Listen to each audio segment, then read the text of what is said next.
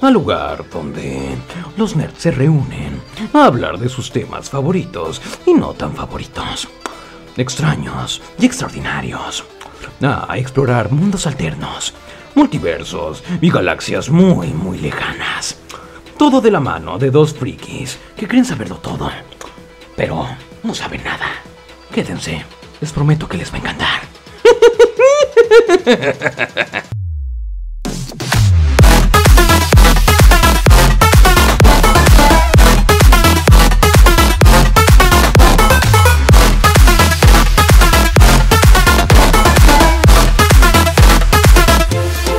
Bienvenidos amigos, amigas, amigues, ñoños y ñota ñoños a este podcast. Yo soy Ramón Burgos. Yo soy Fernando Gómez. Y yo, Brandon Alonso. Eh, el día de hoy, como pueden ver, tenemos por primera vez en este podcast un invitado. Decidimos hacerlo, vamos a tratar de hacer por lo menos un invitado cada, cada mes, es decir, cada cuatro capítulos. Eh, vamos a trabajar con un tema que es un poco no tan polémico como lo hemos tenido en los anteriores, pero yo creo que... Que no es polémico, güey. No sé, más en temas polémicos, más bien. Y menos como los hemos este, eh, abarcado. Más bien... Digo, a fin de cuentas hemos estado diciendo todo el tiempo que son nuestras favoritas y nuestros favoritos y... Sí, pero bueno. Anyway. Sí, eh, bueno, el día de hoy vamos a hablar de las sagas ñoñas. Eh, vamos a ver qué las hizo para nosotros ñoñas y qué fue ¿Qué representan para todos para toda la comunidad? Para toda la comunidad ñoña, así es. Sí, no necesariamente eh, tienen que ser por sí ñoñas. Quizás las películas, los creadores, el director, el guionista, no, no lo hicieron enfocados a la comunidad ñoña. No creo que haya sido esa finalidad, ¿no? Porque sería este cerrar el, nicho de mercado, pero pues la comunidad la, la, la adoptamos así como, como nuestra. Entonces vamos a hablar de estas sagas y por qué se volvieron parte de la comunidad eh, ñoña, por qué le hicimos parte de nuestra comunidad. correcto, entonces este, no sé si quieres empezar tú para cambiarle un poco a lo que hemos estado haciendo. Ok, entonces empiezo yo. Yo voy a hablar una de mis sagas eh, favoritas. Voy a hablar eh, de Harry Potter. Sí, como no. no que muy, muy buena. Sí, incluso pues traigo tatuado unas reliquias de la muerte, así que ñoño. Bueno, Harry Potter eh, no les voy a hacer un resumen porque pues todos sabemos de qué se trata de Harry Potter. Si no has visto Harry Potter, tampoco se va a tratar de, tampoco, tampoco se va a tratar de hacerles un resumen de la película porque a fin de cuentas son películas que están en el mainstream. todo el mundo ya las vio. Así es, entonces también si eh, vean la película, no les voy a hacer resumen, véanla, pero pues a grandes rasgos, si no la conocen, no creo que no la conozcan. Si no la conocen, pues es la historia de un joven aprendiz de magia y sus aventuras al lado de sus amigos, los cuales enfrentan eh, constantes peligros. ¿Vale? Este, la premisa, la premisa es esa. ¿qué, qué, qué, qué, infancia más culera de la de Harry, güey. Primero lo abandonan sus padres, primero se... Bueno, no lo abandonaron, no, manches. Bueno, se, muere se, muere. lo abandonan con sus tíos. Sus tíos lo tratan de la verga. Y cuando por fin piensa que encontró la felicidad en la vida... Se la quitan. Chingas a tu madre todos los pinches años, ¿sabes? Lo quieren matar, güey. Sí, güey, pero pues es que también no es su culpa, güey. ¿Sabes? O sea... Creo que, que en todas las, en todas las películas, en cualquier película donde naces como el elegido o como mm. o como el no lo sé Batman tuvo una eh, digo Superman tuvo una vida muy divertida exactamente pero Harry fue criado como cerdo para el matadero. Pues sí palabras de, de, Snape. palabras de Snape. Pero bueno ¿por qué sea, señor digo qué ¿Por, qué, ¿por qué se hizo eh, parte de la comunidad ñoña o por qué eh, está tan arraigada la cultura de los ñoños eh, creo que la primicia más importante la premisa más importante es magia. Magia lo he dicho en los otros capítulos. Magia Pokémon. Lo he dicho en los otros, en los otros capítulos. Eh, no me acuerdo cuál era la estación de magia popular. No me acuerdo. Magia popular es para ti, algo así decía. Sensacional. Ah, Magia sensacional 94.7. Eh, no, siempre no, 94.7. 94 y algo. Para 94 ya es planeta, ¿no? Sí. Es 94.7 es planeta, güey. Lo que dijo es planeta. Ah. no, no, no escuchas radio, ¿verdad? No, no. No te culpo, nadie escucha radio. Escucha radio. Escucha radio. Bueno, eh, la, la premisa es la magia. Es lo que venía diciendo en los, capítulos anteriores. A la gente le gusta la magia. A la gente, a los ñoños nos encanta la magia. A todo el mundo le gusta la magia. Prender cigarros. Eh, ajá. Entonces, eh, pues, esto es algo de lo por qué se vuelve de parte de la comunidad ñoña. Eh, para empezar, nos enseña un mundo donde la magia está ahí, solo que no podemos verla a simple vista. ¿Sabes? Esta como esta división de mundos, donde solo los que conocen el, los, el mundo de la magia pueden entrar a ella o conocen el camino para entrar a ella. David Copperfield. Si eres un... David Copperfield. No, él desaparece la Estatua de la Libertad y desaparece el elefante. Yo, yo, yo pienso que Chris Angel fue como de esos vatos que sí estudió en Hogwarts, pero lo sacaron por pinche vato. Por loco. Por, Por, loco. eh, pinche- No Lo sé. reprobó, ¿no? No sé, se agarraba las morritas, todo tatuado. A- Oye, ¿sí es Alguna cierto? mamada Nunca ah, no, Chris bueno, Angel, no, güey. nu- Nunca se vio, nunca se vio un mago tatuado, ¿verdad? No. En- Bueno, si, sí, tomas, güey. si tomas en cuenta los prisioneros de Azkaban, pero pues son Si tomas en Pero, cuenta, pues, si tomas en cuenta la marca tenebrosa, Pues eh, Ah. no, sé, no sé de qué estás hablando, güey. entonces, bueno, entonces, eh, Güey, es el personaje de los Simpsons este... ¿Cómo se llama? El pinche granjero, güey. ¿Cleto? Cleto, güey. Cleto tiene las reliquias de la muerte sí, tatuadas, güey, en el brazo, sí, güey. claro, Es un mortífago el es un perro. mortífago. No, no, no, tiene la marca tene- esto. Ajá, los mortífagos tienen la marca tenebrosa, que es la, la calavera. Por eso. Las reliquias de la muerte no están No, tatuadas, bueno, son no, elementos. Por eso, Cletus tiene... La marca tenebrosa. La marca tenebrosa. Sí, es que habías dicho reliquias de la muerte. Ah, sí, sí, sí, sí, se me fue el pedo. El de las reliquias es el... Pero bueno, eh, nos enseña esta, este, esta división de los mundos entre el mundo mogul, el mundo sin magia y el mundo mágico que está ahí, solo que no lo puedes ver. Eh, también trajo elementos clásicos como las varitas mágicas. Si se fijan también en los cómics, en ciertas películas, se habían olvidado de este elemento. Simplemente hacían magia con las manos o con la voz o no sé. Eh, no se tomaba este elemento de eh, la magia con las varitas. Aquí retoman no, este elemento clásico. güey. Ah, por eso, la. Cenicienta. Pero me refiero ya en, en los cómics, películas más experimentadas o ese tipo de magias. No, mencionaban eh, a las varitas. Es un medio de transmisión para la magia, güey. Sí, O pero sea, no lo mencionaban. aquí Aquí lo hacen es potencializar. No, es que lo toman como eso, potencializa, canaliza tu magia. Ajá, es y lo, lo retomaron. Entonces, eh, también el mundo de tecnología limitada, también se me hace muy chido como es un mundo eh, donde no hay tanta tecnología como en el mundo exterior. No porque no puedan, o sea, es una tecnología diferente quizá, pero es porque, no sé, es- o sea, esa separación de los mundos también se me hace... se- Es, es como, por ejemplo, no me acuerdo qué científico decía, o sea, cualquier tipo de ciencia más avanzada puede terminar llamándose magia, ¿no? Exactamente. Exactamente. Entonces, este, pues sí, es simplemente eso, o sea, no es, con- no es que no tuvieran tecnología, sino simplemente no tenían la necesidad de, de No, y era tecnología diferente porque, por ejemplo, eh, los... En este caso, todo era mágico. Todo era mágico y si no todo, casi todo. Por ejemplo, los periódicos. Los periódicos tenían movimiento. Esa tecnología, porque a fin de cuentas, pues, se puede decir tecnología, no la tenían en el mundo mogul. Y es súper chingón que el periódico se mueve y las escenas la toma antes, no sé, como los GIF, pero en periódico impresos, ¿no? Mm, prácticamente. Exacto, de imprimir, hecho, imprimir un GIF, ¿no? Ajá. Ajá, exactamente. O inclusive en Los Simpson hay un capítulo donde Porque se dice es de GIF, lo- gente, del no futuro. se dice GIF. Exactamente. En Los Simpson hay un capítulo donde están en el futuro que que Marsh aparece un pastel de la nada y dice desde los desde que los científicos inventaron la magia todos los cumpleaños han sido más fáciles. Ajá. Y es eso, o sea, como dices, es, es pues la ciencia a cierto punto ciencia fue... muy avanzada termina siendo Sí, la, la gente de antes que decía, ah, es que es mago, es que, pues, que O no sea, es mago, imagínate, científico. imagínate, imagínate ver a alguien volando, güey. Imagínate a alguien. Imagínate a alguien hablando con una persona en los años eh, 1970, güey, hablando por video con alguien, una videollamada, güey. O sea, Nah, eran así, se, se se volvían le hace locos. Fantástico. sí, se, era- vuel- se vuelve loco porque no es lo- no es lógico para el tiempo. Sí, no es capaz de explicarlo, entonces para él sería magia o, o ángeles. o brujería. O, o aliens, ¿no? Sí, sí, sí. O dioses. Son dioses de otra. Entonces, y todo esto, también los elementos, por ejemplo, eh, la mitología, juntan la mitología con la magia, unen estos dos mundos también. Digo, van- casi siempre van de la mano. ¿A qué Pero en este caso, ¿eh? ¿En qué punto te refieres? Eh, no sé, criaturas mitológicas, por ejemplo. Ah, ok. Todas las criaturas mitológicas que tienen el hipogrifo, que tienen a las, a las sirenas, a las elquias, a los basiliscos.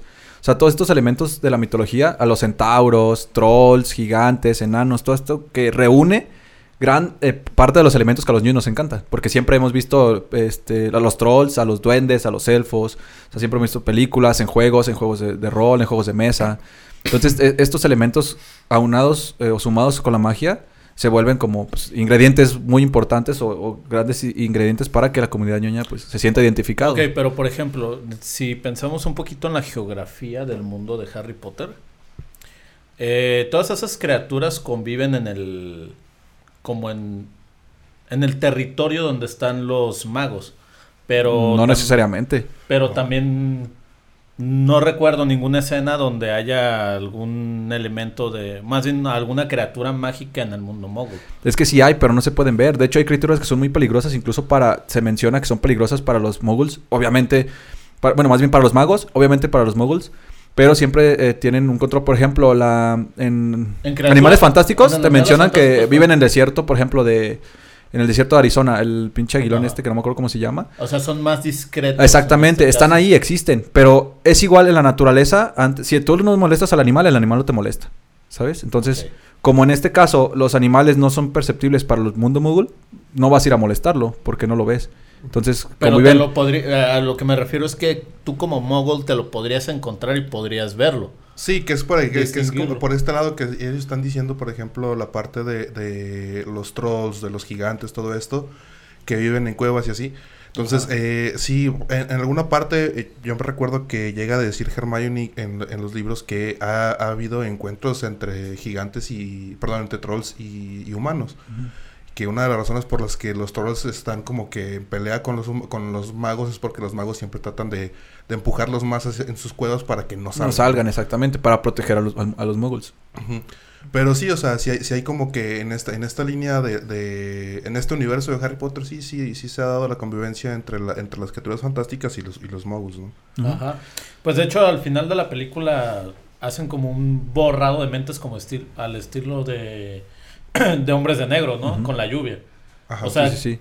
Si digamos una persona que, que se los encuentra a la nada y nadie se entera y empieza a loquear, yo pienso que directamente como si fueran el gobierno o algo van, lo buscan y le borran la Sí, mente. y, y es que y es que lo chido de, de la película también eso te atrapa que tienen los mundos muy bien divididos eh, que incluso son capaces de converger en cuando hay una crisis van los, los representantes del mundo mágico al mundo Moogle a ponerse de acuerdo a ver qué pueden hacer pues para eh, proteger a su gente para tener el control porque de que hay magia en el mundo Moogle hay magia simplemente ¿por, por qué crees que está prohibida la magia hasta tener 18 años? porque no eres consciente de lo que puedes causar. Entonces, hasta cierta edad que ya eres maduro para saber lo que puedes llegar a, causar el daño o el riesgo, es que puedes usar magia en el mundo Moogle. Porque sí existe, simplemente está totalmente, está muy bien controlado, está muy bien dividido. Entonces, eso también es como, bueno, al, al menos desde mi punto de vista, es un parteaguas que te hace pensar, te hace pensar en un mundo mucho más grande del que conocemos. Oye, si, si, y si, si, si existe la magia, pero no la podemos ver. Y eso eh, automáticamente, pues, jala gente, jala muchísima Pero- gente. Y a eso súmale que eh, la saga de Harry Potter la vimos cuando, bueno, al menos nosotros cuando éramos niños, Sí, cuando éramos, teníamos cuando éramos como 10 años. Entonces, Pero, eso también nos ejemplo, atrapó muchísimo. Hay una cosa que, bueno, no soy extremadamente fan de Harry Potter, pero ¿qué te convierte en mago y qué te convierte en no mago? O sea, La- yo lo que ubico la más o menos... Nada más. ¿Manda? Normalmente la ascendencia. Pero, ¿qué te hace poder usar la magia y que no? Porque en sí todos son hechizos, son conjuros, son Sí, tienes, pociones. tienes que tener cierto eh, afinidad hacia la magia. Porque incluso eh, vemos el caso de Hermione, por ejemplo, que sus papás son muggles y ella nació con afinidad para la magia. Ajá. Pero es porque es de nacimiento, ¿sabes? O sea, es como un don que se te da. Obviamente los que vienen de, los que son de magos de sangre pura, su- toda su descendencia viene de, de magos y magos y magos y solamente eh, tienen hijos entre magos, entonces Sí, pero, se eh, mantiene pero, la sangre o sea, pura. También hay, que, también hay que ver a lo mejor ahí entre el árbol genealógico de Hermione y por ahí. pudo haber habido un mago, Ah, así es. mago. Ajá, que a lo mejor un muggle se juntó eso. con un mago Ajá. Eh, no sé, sus tatarabuelos, su tatarabuelo era mago y su, su mamá era mogul, entonces de ahí trae la afinidad. Mm, Quizá ninguno de su descendencia fue, o quizás sí, pero ya no estudiaron la magia. O a lo mejor su Sí, que abuelo era Houdini, güey. Sí. que también existe, que también existe esa, esa, esa situación, ¿no? Cuando dos magos se juntan y tienen un hijo y este hijo no tiene, no tiene afinidad a la magia. Que es como por ejemplo los, que es lo que se llaman los skips, ¿no? ujú. Que son este, por ejemplo, este güey, el, el, el, el conserje de, de Hogwarts, ¿no? Que también es Sí. un skip. O sea, a fin Ta- de cuentas, sí, pues, sí. pertenece a la comunidad mágica simplemente porque sus padres son magos, pero no tiene magia. Pero él sí intentó aprender magia, ¿no? No, no lo dejaron, ¿no? o sea, simplemente... No puedes. como no puede, no, no, No. Tiene, no tiene manera de hacer magia, ¿no? Ah, no ok, ya, ya, ya te entiendo ese pedo de la afinidad. O sea, literal, aunque te sepas el conjuro, aunque sepas las cosas, no puedes hacerlo por Sí, sí, más sí. que quieras. Sí, sí, sí, no, no lo traes en la sangre, no naciste con ese don. Ujú. Otros, no, y otros elementos también, digo, hay muchos elementos, podemos hablar de muchos elementos. Otros elementos son que te tocan también eh, parte de, la, de, lo, de lo real, que te dan como ese toque de realidad. Por ejemplo, mencionan a, a Nicolas Flamel, que, ah, que- bueno, que, sí- que en Harry Potter existió. te lo... Sí, O sea, exactamente, existe la existió. historia de- de nuestro mundo. Existe la historia. En, eh, realmente en la vida real, pues no era un alquimista como lo mencionan en Harry Potter. Sí, sí. Sí, sí, pero no, o sea, Pero no a ese nivel. magia. Porque se creía, se creía que él creó la piedra filosofal, la roja, la que convierte los elementos, cualquier cosa en, en oro. Pero obviamente sabemos que no es cierto, ¿no? Pero en Harry Potter te cuentan una historia muchísimo más, más fantástica, que vivió cientos de años, que era casi inmortal. Entonces, ese tipo de elementos que te conectan con, con la realidad, eh, por ejemplo, también te da, eh, me mencionan a Merlín, que también Merlín siempre ha estado presente en la magia, entonces que te lo mencionen también es chingón. La capa de la invisibilidad te también hace alusión, por ejemplo, no sé, me suena a la- a la- al casco de Hades para hacerse invisible. Ajá. Entonces, este tipo de toques de elementos creo que al, al- al- al menos a mí y a muchos nos gustó, nos gustó mucho. Más bien es de Ares, ¿no? Y, ajá, no de Hades. No, de Hades. de ¿De Hades. Hades? Sí, el, sí, el, el casco de Ah, no, sí. Ares es el de la guerra. Sí. Ujú. es el del inframundo, cierto, cierto. cierto. Entonces, estos, estos elementos conectados co- todos con todos, o sea, nos hacen, nos hicieron, y quizá de niño no lo veías tanto, pero conforme fuiste creciendo con, con la saga, fuiste viendo y notando estos, estos puntos y te fuiste atrapando más y te fuiste conectando más y, y, o sea, es lo que me gusta y por eso es que este Harry Potter, seas ñoño o no seas ñoño, a mucha gente le gusta, a demasiada gente, entonces también eso es como un parteaguas para empezar a, a- a- a enseñarle a la gente que no necesitas ser ñoño para disfrutar este tipo de cosas. O que disfrutar este tipo de cosas no te hace ñoño. Ujú, sí, sí, sí. Y de hecho yo he notado que también como en la comunidad de, de Harry Potter tienen mucho esa guerra de ¿en qué casa, de qué casa eres? O sea, ¿qué afín, qué, cuál, definen mucho su tipo de personalidad con la casa en la que... Sí, pero eso porque J.K. Rowling la verdad es que es una chingona y supo crear este universo tan, tan chingón que, Sí, en el- en que puedes identificarte con cualquier tipo de casas, entre las cuatro casas que tú puedes identificar por tu personalidad, eh, no nada más por tu personalidad, sino por tus costumbres, por tu familia, por cómo eres, por cómo actúas. Entonces, ese tipo también hizo que se acercara muchísimo la gente a eso. E- e- esa es el, realmente la magia de, de las películas, ¿sabes? Que te puedas identificar con estas películas, que quieras ser parte de, es- de este universo. Que incluso puedas meterte a la página web, checar de qué casa eres, eh, no sé, Porque entonces... yo me imagino que los de Slytherin son los culeros. Era, de- de- es que depende, güey. Por ejemplo, te mencioné a Merlín. Merlín era un Slytherin. Y Merlín era, era un mago del medieval que quería a todos traer al lado oscuro, por así decirlo. Y a final de cuentas hizo lo contrario. Al final se dio cuenta que no. Y el contrario, quiso educar con la magia, quiso enseñar que la magia es para hacer el bien, bla, bla, bla, bla. ¿Qué pasa con, este, con Harry Potter? Que él iba a ser de Slytherin en un principio por el pedo de que traía este La marca de... a Voldemort adentro, pues era un, un Horcrux. Entonces, ese tipo de detalles no necesariamente tienes que ser malo, aunque es- aunque tu compatibilidad sea por tu personalidad, no por eso tiene- no por Pero también malo, el sombrero seleccionador también toma en cuenta lo Sí, que sí, tú sí. quieres. Sí, no, pero tú, o sea, tú mencionaste que por ser Littering eres culero, no necesariamente, a lo mejor. No, a lo que me refiero más bien como en el, en el mundo de ya pasándolo a la realidad. Lo que interpreto es de que cuando haces, no sé si allá, yo supongo que hay test para, para Sí, mira, todo eso. Imagínate que si eres de Littering, eres como ese hombre de negocios serio, acá Frío que no te volteen a ver. Exactamente, es como ese tipo de personalidad más, más, más déspota, más yo soy, yo soy Sí, chingón. por eso eh, digo, es el culero.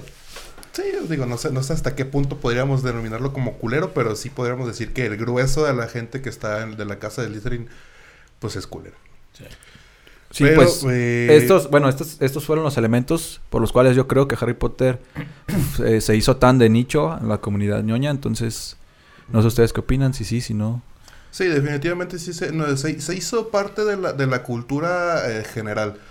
Eh, la abrazó evidentemente la, la, la cultura ñoña, la cultura nerd en un- desde un principio, desde que empezaron a salir los libros, la, la, la abrazó como, como lo ha hecho con varias, con varias cosas en la historia, pero creo que lo que ayudó mucho a que fuera parte de la cultura popular fueron las películas. Entonces, este pues volvemos, volvemos a lo Sí, mismo, ¿no? porque O sea, no es- al menos aquí en México no tenemos el hábito de la lectura. Sí, la, no. la gente no tiene el hábito de la lectura, entonces ese, ese el hecho de pasar también estas historias a películas, creo que también es muy importante, al menos en, en un país como México. Sí, porque también las películas lograron hacer que, por ejemplo, a partir de la segunda, de la tercera, este Hubo un interés. hubo, hubo un interés por leer los libros. O sea, mucha gente ya estaba leyendo los libros antes de que saliera la película. Por ejemplo, yo le, yo vi la primera película y empecé a leer los libros. Y ya para cuando salió la segunda ya me había leído los primeros cuatro. Entonces, este, yo ya, yo ya tenía, yo ya tenía esa afinidad. Creo que eso la mayoría de la gente que se hizo fanática de, esta- de estas sagas, ¿no? Que también mucha gente después de ver películas de Harry Potter compró los libros porque quisieron aprender más, quisieron ver Sí, completo es que el universo se- de, se de Harry Potter. omiten ciertas cosas en Sí, la y- digo, no todos, pero mucha gente hay, sí que, lo hay hizo. que tomar en cuenta que siempre va a ser muy difícil hacer la adaptación de un libro o de un cómic a una película o de un videojuego a una película. Y hay casos que, por ejemplo, un solo libro te agarran una trilogía completa. Sí, sí, Ahí sí. está el Hobbit. El Hobbit es literal las tres películas que sacaron. Es un libro de este vuelo y la neta dices, ay cabrón, si Harry Potter son libros así Sí. y es una sola película. O sea, También esto me ve como con lo que pasa con, con eso, con It. eh, o sea, ajá, la- es la- la- un- macro es un- grosso. Es un, es un libro súper super grande y, la- o sea, sí, la primera, en la primera película de la, de la ovejita lograron hacer muchos cortes y que estuviera interesante, pero evidentemente te quitan un chingo de la carnita del libro. Exactamente. Y este y, y es lo que no quisieron hacer con esta nueva saga, ¿no? Por eso están entregando, haciendo, haciendo otras. Y otra aparte, It, eh, It claramente podría ser inclusive una serie sin ningún problema. Que de Sí. hecho la, la versión antigua se supone que es como una, una miniserie. O sea, son Sí. varios capítulos ya en dos horas de, de película. Y de hecho sí, sí he visto el libro y de hecho la letra inclusive, a pesar de que es tan grande, Es la letra es pequeña, o sea, te pasas de o sea, dices, güey, qué pedo. O sea, literal es más ancho que la Biblia, güey. La magia Por de los eso, libros. por eso, chicos, no se metan ácido porque Stephen King se metió ácido para hacer esa chingadera. Y también No por eso lean, lean, lean, lean, lean, lean mucho. No, la neta, el güey es un pinche geniesazo. Eh, ¿Qué te parece si seguimos contigo, eh, Ramón? Ok. Y eh, eh, seguimos así luego con, con el invitado. Bueno, ok. Eh, yo la primera serie que tengo, la primera saga es la saga del Señor de los Anillos, incluyendo la precuela, evidentemente. Chulada, Eh, las, yo siento que la saga del Señor de los Anillos empieza eh, a tomar... eh, antes de las películas ya era conocida en el, ambien- en el ambiente ñoño. No tanto por, por este... Por... más bien por, por toda esta, toda esta parte de la fantasía de los elfos, de la guerra, de todo lo que, todo lo que con- conlleva eh, el Señor de los Anillos, ¿no? Lo, lo decíamos, lo decíamos en, en- en capítulos pasados, o sea, si le- literalmente, si te leíste el, el Silmarillón completo, pues eres un pinche ñoñazo, ¿no? Ujú. Pero eh, creo que igual de la misma manera en la que para Harry Potter las películas del Señor de los Anillos ayudaron a que se convirtieran en esta, en esta parte de, de la, de la cultura popular, eh, aparte de lo, de lo que conlleva la magia y la fantasía, pues también tenemos las partes de las, de las acciones, ¿no? Con toda la guerra que se lleva a partir de en, en la, en la Tierra Media, ¿no? Eh, esta es una peli esta es una película que una saga que empezó en el 2001 y cada año se fueron estrenando películas nuevas. Es una saga larga, si la quieres ver en un fin de semana, ¿no? yo creo que tendrías que literalmente Ah, igual un fin, estar- un fin de semana sí. Sí, no, yo me he aventado las tres películas en versiones extendidas en un solo día. No, Sí, pues que sí, es que empezar mañana desde, ah, desde es las 7 de la mañana hasta las mendigas. He empezado más o menos como eso de las 8 y el Hobbit lo estoy empezando a ver a las 2 de la mañana. Sí, sí, sí, son, Sí, son sin cosas, pedos. son cosas de que tienes que liberar Sí, sí, el, todo retorno, tu día. el puro retorno del rey dura, dura tres horas. Son tres horas. Cuatro o sea. horas la, la versión Ah, extendida. bueno, es versiones una extendidas, donde sale Sauron y todo ese pedo. Pero, Sí, eh, un- pero estamos de acuerdo que, eh, por ejemplo, en la parte de El Señor de los Anillos no estamos... Ya es la parte la parte de, de- de acción, la parte de carnita, la que más la que más atrajo, porque la, pa- la, la- Sí, la por- también yo creo por eso se, se decidió adaptar el Hobbit después. Creo yo. Mm, tal vez, no sé. eh, habría que ver qué onda. A lo mejor eh, Peter Jackson ya estaba quedando sin dinero y dijo, pues hagamos el Hobbit. Eh, El Hobbit es mucho menos acción que el Sí, Señor de los eso, Anillos. El Hobbit es el Hobbit es como para darte este intro a, a la mundo. historia, al mundo de decirte, ok, por esto es que, que Bilbo tiene el anillo, por esto es que Sauron está así, por esto es que la Tierra Media está inmersa en esto, por eso es de que Elrond está metido en su, en su, en su bosque En y no hace nada. No sale nada.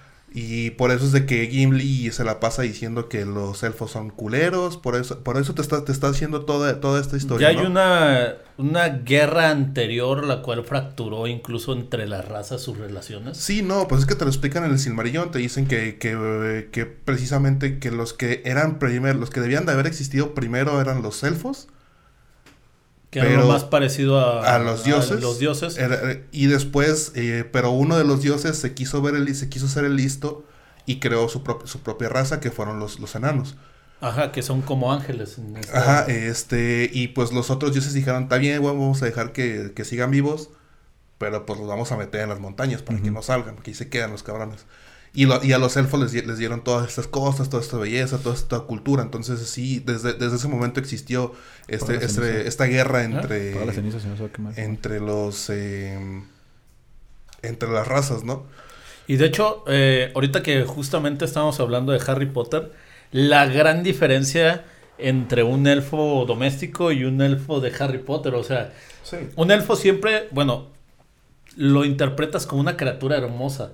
Y en Sí. Harry Potter eh, prácticamente son, Sí. son Sí, sí, sí, goblins. sí. O sea, Ajá. Sí, hay que tomar en cuenta que a lo mejor... No, y son, que- uni- pero también son universos diferentes, ¿sabes? Sí. O sea, Ajá. fue, la, fue la, la creación de dos mentes diferentes. Aparte de Sí, que... de todas eh, formas, fíjate que, que durante su tiempo sí se, estuvieron, sí se estuvieron haciendo muchas comparaciones en relación a, a- al Señor de los Anillos y a Harry Potter. ¿eh? Porque se dijeron, no, es que tiene, tienes ese tipo de cosas, tienes, tienes los anillos, tienes los elfos, tienes los enanos, tienes... Pero sí, sí hay, eh, guardando sus medidas, no, no hay manera de, de hacer una comparación No, completa. pues, entre muy ellos. diferente. Y los también, por ejemplo, las diferentes razas, yo, yo siento que en El Señor de los Anillos son razas más honorables. No, y están mejor representadas, están mejor Ajá, representadas a la mitología. Sí, claro, o sea, claro. Sí, claro. O sea, un, un elfo tiene que ser inteligente, tiene que ser, este, mm, pues fiel a su raza. Prácticamente son, como, di- Son como muy- dice... Obviamente Legolas es el mejor personaje del Señor de los Anillos. Mm, Sí. na- Sí. No. No. Gandalf, sin dudar, es el mejor personaje. Mm, no. Ok, aquí ya, veo- ya va a haber una discusión. ¿Cuál es el tuyo? Y yo me iría por Boromir. Muy probablemente, Boromir. Pero pues fue un personaje muy espontáneo. Sí, lo que pasa es de que tenías que tener este, este elemento en el que, en el que captaras la importancia del anillo, ¿no? Y la manera en la que lo podías hacer era, era en Boromir, que era un humano que necesitaba probarse a sí mismo ante su padre. Y dijo, pues la mejor manera es, tengo el anillo aquí, chingue su madre, me lo robo. Te doy el poder que querías. Ajá. Entonces, este, te- tenías, tenías que tener esta, este, este, este personaje que te, que te hiciera el clic inmediatamente en el que tú dijeras, ay, güey, entonces sí es, impor- sí es importante el anillo. Porque todo el tiempo te estaban diciendo, oh, sí es importante, sí es importante. Pero, Pero, ¿por qué es importante? pero no- nunca, no- Y- nunca nadie te había dicho, ah, nunca nadie se había puesto a- en el momento de, a la verga, deja mato o deja traiciono a alguien por esta madre. Y de hecho hubo una, una consecuencia después de la muerte de Boromir, la cual pues su hermano tomó la, la forma de ver el poder del anillo un poco más responsable. Sí. O sea, Faramir, sin lugar a dudas, también es un personaje muy importante, el cual hizo entrar en razón sobre el problema principal, que era simplemente destruir al anillo para no crear una... Para no volver a ese punto en el que, en el que, en el que llegamos a que los antiguos reyes quisieron utilizar el, el poder del anillo para su propio beneficio. Entonces, por eso terminaron en, es- en ese problema, por el, por el, por las ansias de poder. O sea, a fin de cuentas nada hubiera sucedido si este. Ay, güey, se me fue el nombre del rey este. A fin de cuentas nada hubiera sucedido si no le hubieran hecho caso a Sauron. A ver, pero creo que...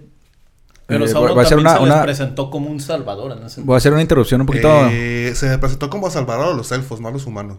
Ah, eso es cierto, cierto. Porque de hecho los humanos, los nueve reyes humanos son los que se vuelven los Son los que se vuelven, son los que se vuelven en contra de Sauron. Ajá. Ver, pero creo que nos, no nos desviamos del tema. Está, está, está chido este momento, pero eh, hay que seguir dando los elementos de por qué son parte de la comunidad. Porque bueno, pues, si nos vamos a discutir, nos vamos a discutir horas y vamos a Sí, este sí, podcast va a dar dos horas y agarramos Bueno, discutiendo, eh, ¿no? pues, eh, evi- evidentemente forma parte de la comunidad ñoña por la parte de, de que te lleva a la fantasía, te lleva a este mundo en donde puedes convertirte, si eres un humano, puedes convertirte en un montaraz, puedes convertirte a lo mejor en un mago, puedes convertirte en un explorador, en, este, en, esta, en esta tierra que es tan inhóspita y tan grande que necesitas tener estas aventuras para poder vivir, ¿no? Creo que, O- creo que eso es, un, eso es un, un- un punto muy importante, aventuras, ¿sabes? Porque eh, en los juegos de mesa, en los juegos de rol, en los videojuegos, siempre este tipo de, de- mitología va de la mano con aventuras. Y es eso, el Señor de los es eso, aventuras. La aventura que vive eh, Bilbo con, con sus amigos, la aventura que viven los enanos, la aventura, son como pequeñas aventuras que al final conectan a todos en una misma. Y, también, es- digo, ese es uno de los puntos más importantes, que es literal, estás viendo a un, un grupo de amigos, un- a una raza, teniendo sus aventuras, ¿sabes? Eh, no nada más es guerra, también los ves compartiendo el vino, compartiendo el pan. Es que eh, en la Edad Media no había entretenimiento como la televisión, la cual te hiciera quedarte en tu casa, güey. O sea, Sí, te- eh, era un aburrimiento eterno. O sea, los hobbits, que eran una raza muy, muy tranquila, ellos sí de plano no buscaban nada, güey. O sea, ellos vivían felices en la comarca. Y, y- y date cuenta que se- eran es- exactamente, eran es- es- estos personajes que se la debían tranquilos como hippies, se la debían tranquilos en su Exactamente, casa. eran hippies, Así, güey. Viviendo su vida una y otra vez, cada día, día a día. Y los personajes principales de esta saga son hobbits, o sea, hobbits que Ajá. dicen, güey, ya estoy harto de esta monotonía, necesito de alguna manera, bueno, eh, por ejemplo, Frodo, que es el que quería, que quería tomar la, la aventura, ¿no?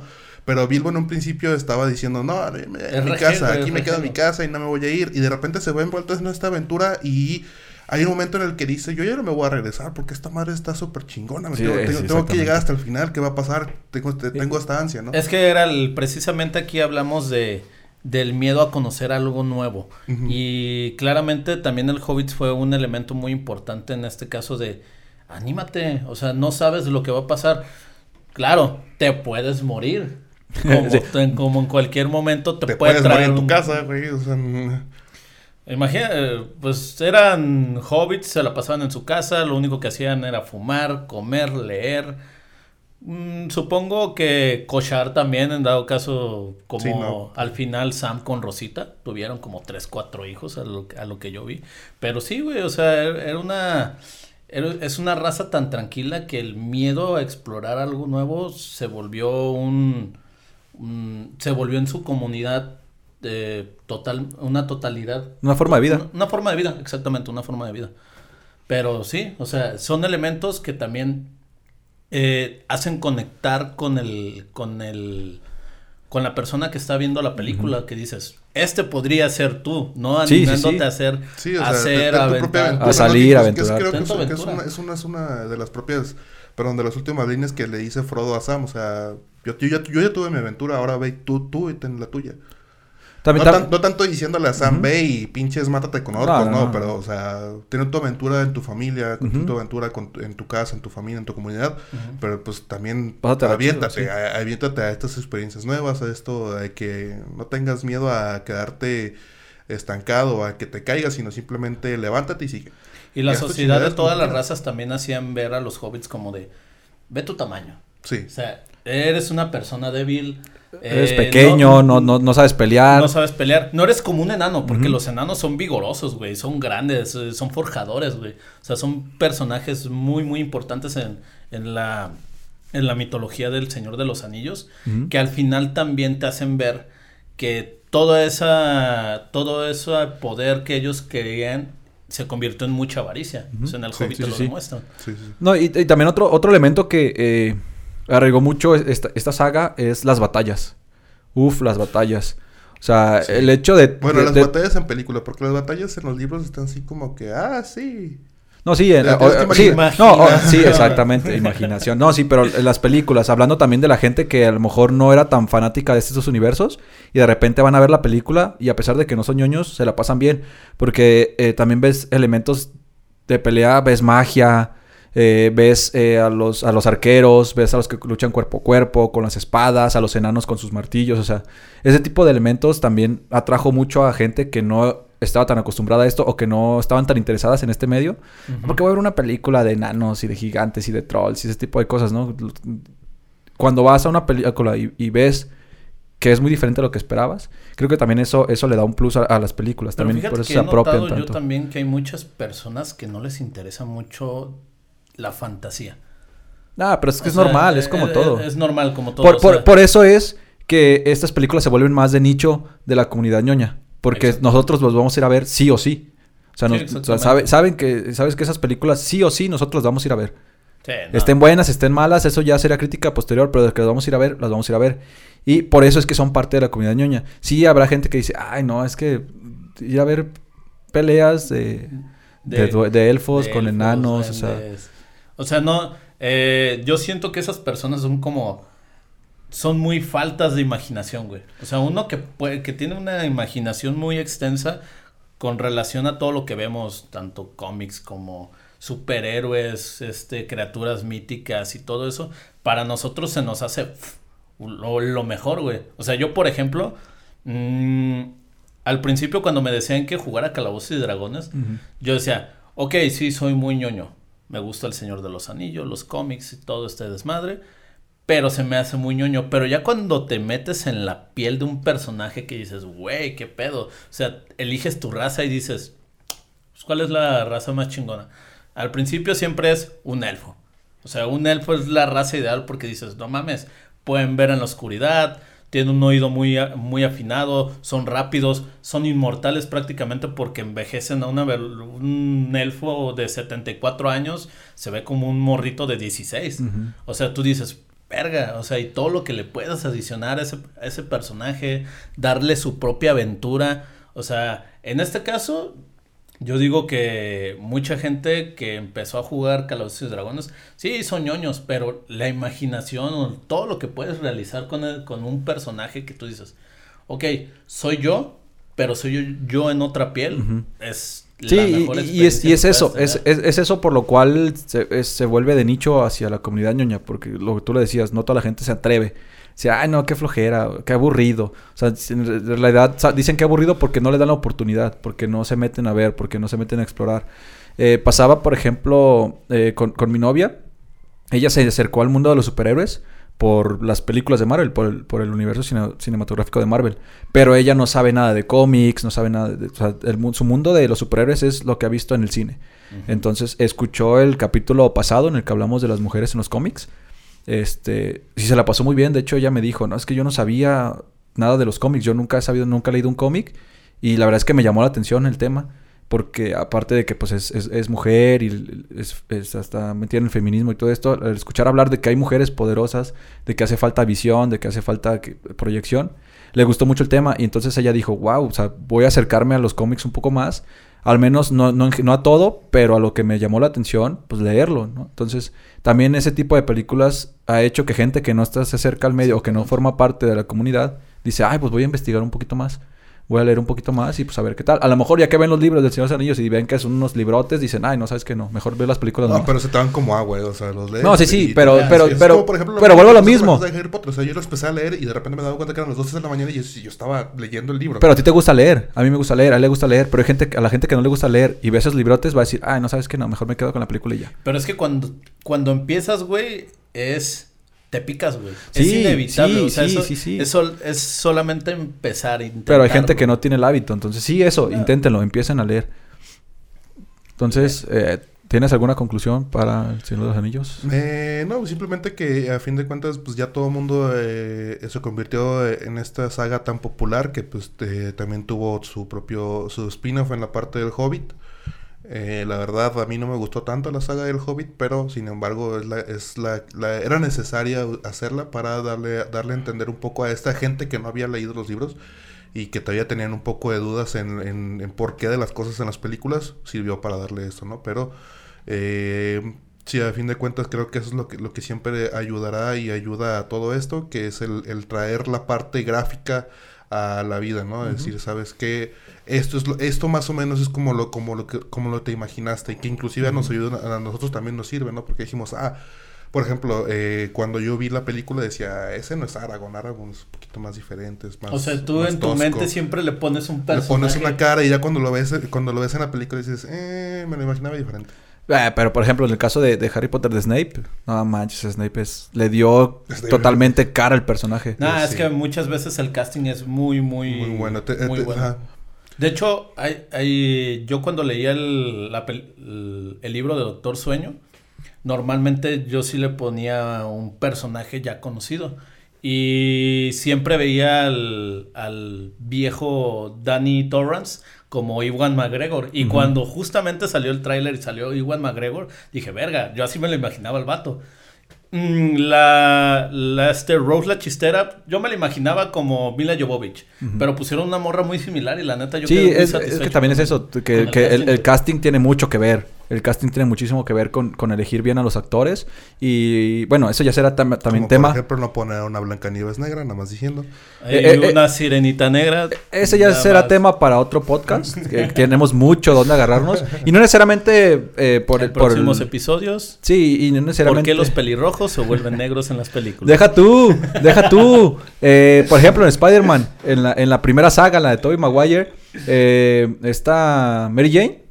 Es, el personaje es pelirrojo. Contrataron una rubia ¿Sí? para ser el personaje de una pelirroja. Pero la Espérate, pelirroja- y en, la, y, en la, y en la otra, en la de Andrew Garfield, está Gwen. Es, es un personaje rubio. Contrataron una pelirroja para ser un... O sea, dices... Pues sí, güey. ¿What? Sí. Pero es digo... es como estos inside jokes, güey, que Sí, tienen sí, las productoras que dicen, bueno, ya contratamos a una, a una rubia para hacer trabajo en una pelirroja, ahora contratemos una pelirroja para hacer trabajo Pero, en pero quizá también era por la cara, la personalidad, era, era a la al La actor que querían. que Los dos castings están excelentes, güey. La Sí, no, no, no, no tengo- que no tengo que la decir. personalidad, porque es más fácil traerte a una actriz, un actor que sea muy apegado a la, a la personalidad que tiene el personaje, que traerte a un cabrón y decirle, sé este güey. Sí, no, es difícil. Por eso te digo que eh, no, no necesariamente tiene que ver el color del, del cabello o el color de piel, sino que sea muy atinada la personalidad y el director. Creo a veces que- sí abusan, pues. Creo que pero- esa es una de las di- dificultades que tienes, por ejemplo, cuando quieres adaptar una película, un, un libro, un videojuego, porque como el personaje ya está establecido y la gente ya conoce el personaje, Ya tiene un rostro. Ajá, ya tiene un rostro. Si tú quieres traer a alguien que intente hacer ese personaje, eh, va a ser muy cabrón. Entonces lo que tienes que hacer como para un buen casting sería tráete a alguien que sea más o menos que eh, su, su personaje, su, por ejemplo, voy a hablar de, de, Her- de- de Emma Watson, el, en el personaje de Hermione. Su personaje de Hermione es esta, niña eh, estudiosa, trabajadora, que lo sabe todo, que todo lo quiere saber, que todo lo quiere hacer. Y Emma, Emma Watson cuando era niña era, era esa niña, esa niña inteligente, trabajadora, estudiosa. Y eh, lo único que tenías que decirle era, estas son tus líneas, actuales. Sí, sí, sí. Y por eso te digo, no estamos hablando del color de piel, no estamos hablando de raza, estamos hablando simplemente del casting correcto en cuanto a esto, personalidad, que encaje con el personaje. Y se vuelve más difícil cuando ya tenemos una idea del personaje. Por ejemplo, los libros adaptados a las películas no es tanto problema en sí porque nosotros no vemos eh, los rasgos. Eso es- lo, lo imaginamos. Pero, por ejemplo, La cuando son, cuando son películas basadas en cómics, psique, cuando son nada. películas basadas en cómics, que ya tenemos una imagen del personaje o basadas en videojuegos o cosas así, entonces sí es cuando, cuando cambia un poquito y se ve más difícil, ¿no? Pero bueno, Después, eh, es una de las cosas que tiene problemas la, la saga de Resident Evil, ¿no? Que todo el mundo dice, ese no es León, esa no es Valentine. y aparte, y aparte no se adaptó totalmente a los videojuegos, se separó mucho de los Es otro- videojuegos, eso entonces... Supuestamente es Eh, otra línea. Tiene el nombre. Sí, porque, o sea, tú ponte a pensar, ¿por qué no escogieron a los personajes? eh, hablando del tema de Resident Evil, a los personajes que le dieron cara a los videojuegos, porque son actores, de ahí tomaron su cara, son Bueno, personajes que depende de cuál, de cuál Resident Evil estás hablando. Estás Sí. hablando de los primeros, cabrón. No, no, no. Sí, que- no, no, que no. eran Pero estoy hablando, por ejemplo, ya de- del 4, la cara de Leon. La cara representativa de Leon Pues es de un hecho, actor sí sale verdadero. Leon en la 5, creo. Sí. Y el personaje es muy, muy parecido. Esa, a es a lo que me refiero, pero hasta las 5 lo hicieron, ya cuando ya era un desastre de película, Que de cuando hecho ya ni el guion era un pinche el desmadre. protagonismo que debería tener Leon. No, porque ese era de, de Mila De Jovovich. Alice, o Era sea, así, sí. ya, ya, te- ya Entonces- tenías esta, esta carrera que te- con, con Alice, ¿no? Entonces no, sí, no sí, podías o sea, Esa- no lo que- ajá.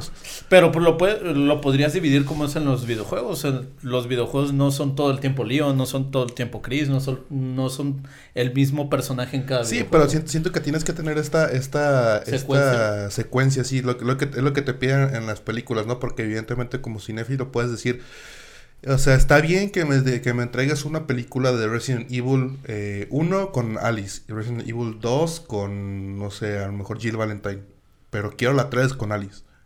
No me traigas a Leon en la 3, quiero la, un- la, quiero la 1 con Alice, la 2 con Jill y la 3 con Alice. Otra vez. Pero por ejemplo, ya aquí vamos a, a ver que desde un principio de la saga había una falta de, de, de interés por la misma.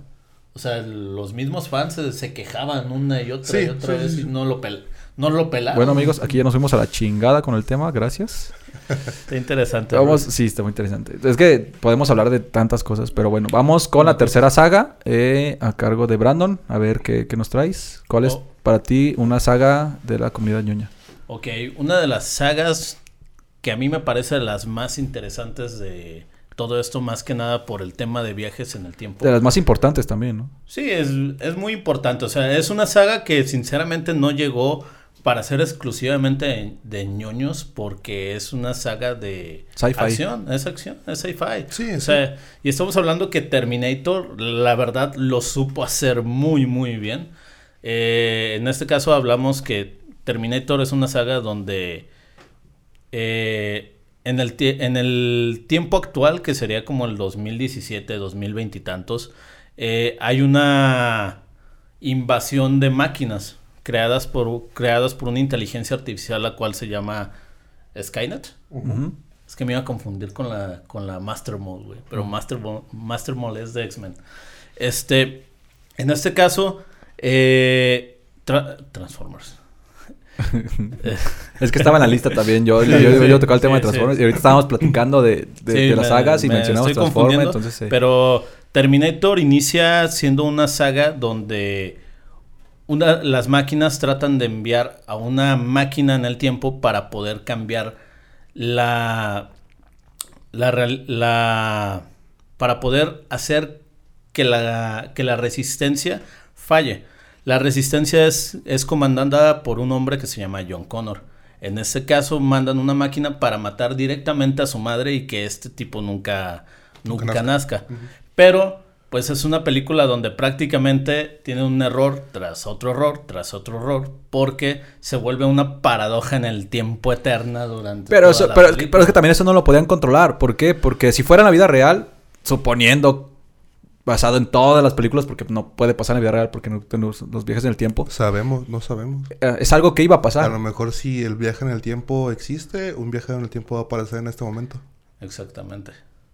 No, un hombre mamadísimo, encuerado, va a aparecer por esa puerta y va a decir, no, Entonces, tú no tienes que vivir. entonces era normal que pasaran esas paradojas y hasta cierto punto dices, pues no, no le puedes rec- recriminar estas paradojas porque pues a fin de cuentas no sabemos cómo se manejan los viajes en el tiempo. Entonces no podemos echar la culpa al guion. Y en este caso, para poder combatir la resistencia contra esa inevitable muerte de, en este caso, Sarah Connor, la resistencia llega a mandar otro personaje que sería el comandante de la resistencia.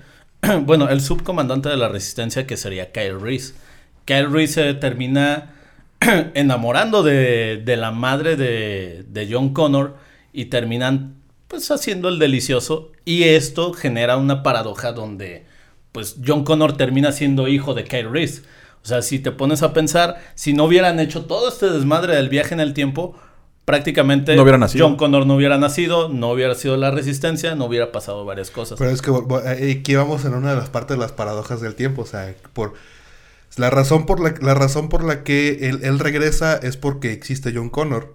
Pero Ajá. si no, si no, Si Si no le hubiera regresado, no si hubiera existido John regresado, no Connor. hubiera- No, no hubiera existido Pero John si las máquinas no hubieran mandado al Terminator, al T-800, a matar a Sarah Connor, ellos no hubieran tenido la idea de mandar a Kyle Reese Ajá. y Kyle Reese no se hubiera cogido a, Sa- a Sarah Connor y no hubiera resistencia.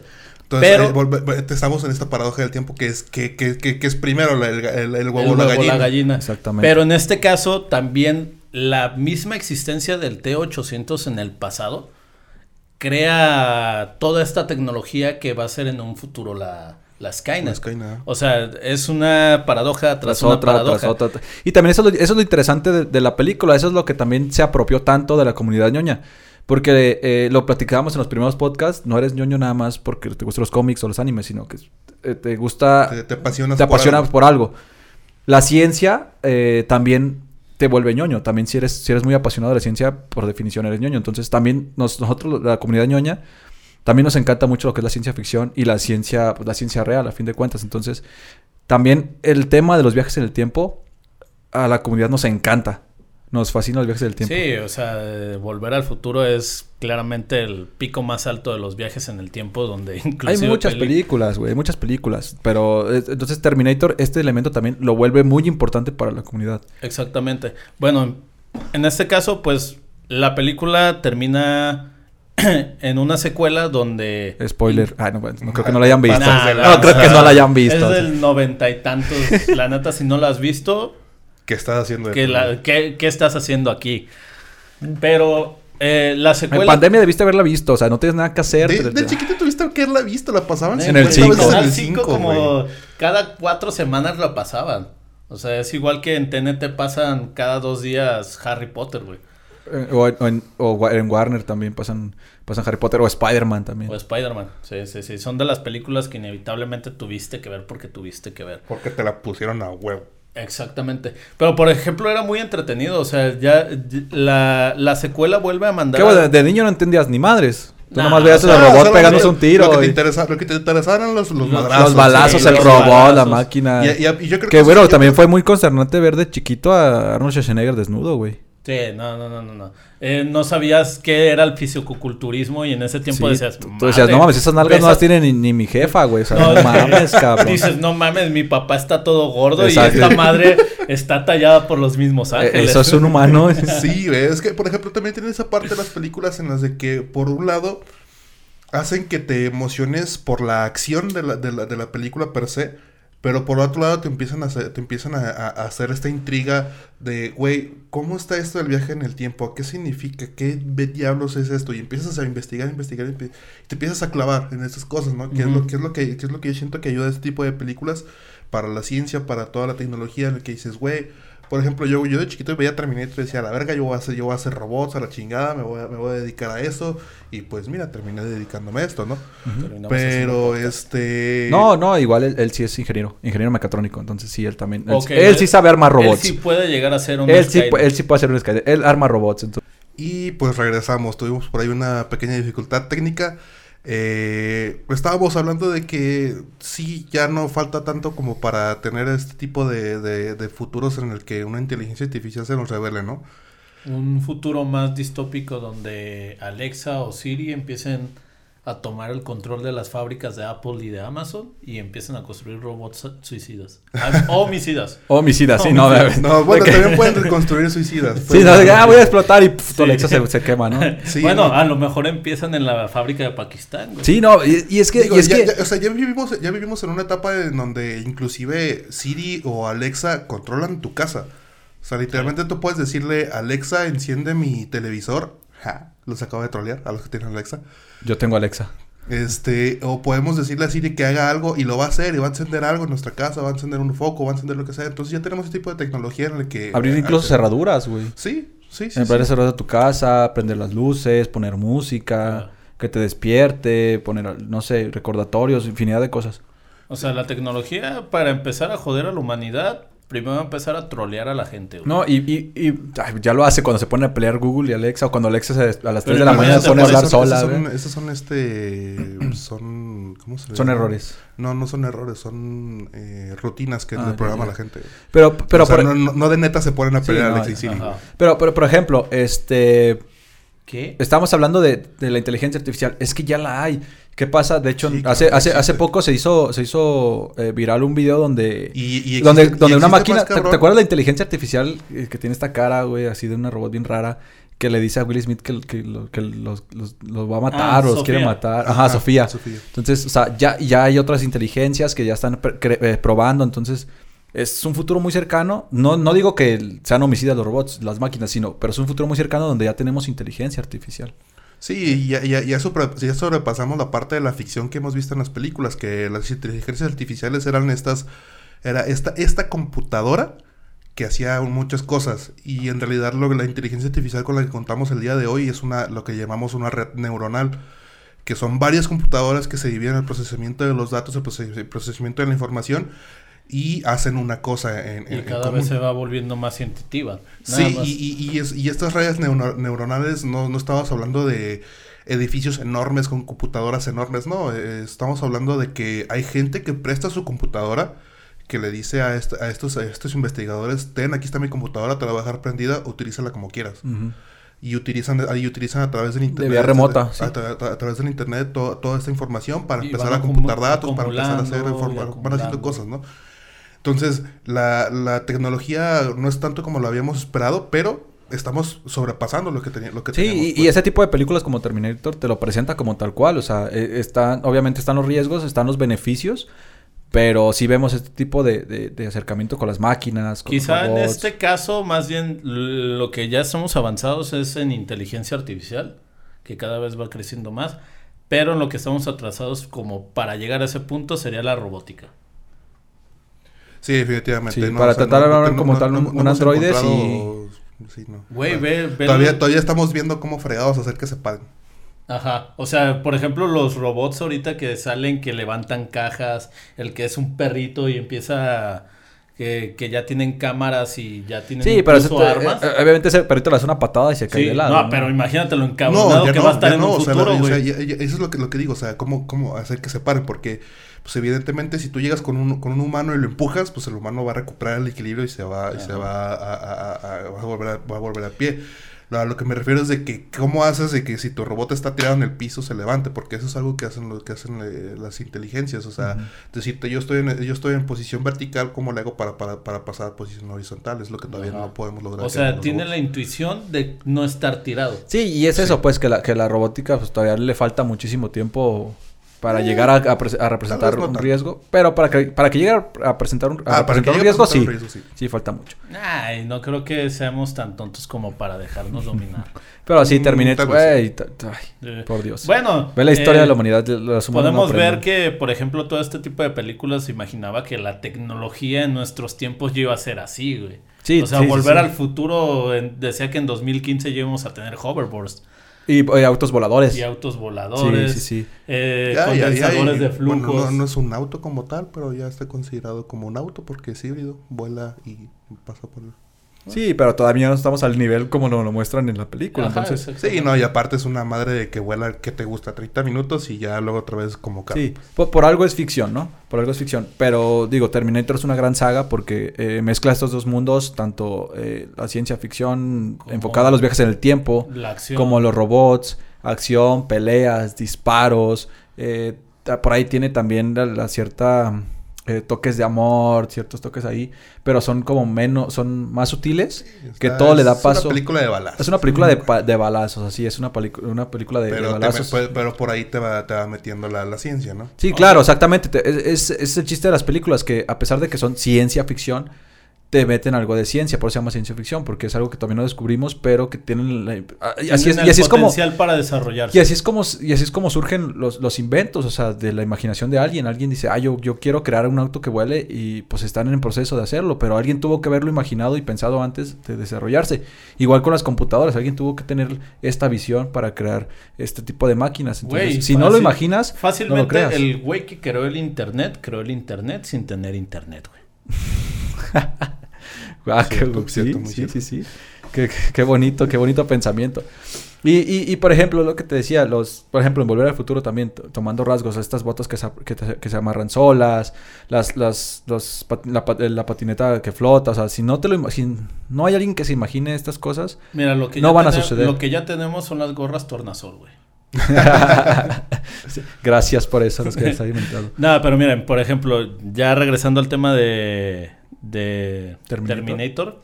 en la segunda saga ya prácticamente nos presentan las consecuencias de la primera película. En este caso, pues Sarah Connor eh, llega a tener a, a su hijo, John Connor. A Sarah la, la recluyen en un centro psiquiátrico donde ella sigue diciendo que viene el exterminador, que el robot del futuro, esto y el otro. Y a John Connor lo pasan a una casa... ¿De pues, seguridad? no, de- más bien como de esas del DIF, de tu mamá te trata mal y yo te mando a una casa donde alguien te va a querer.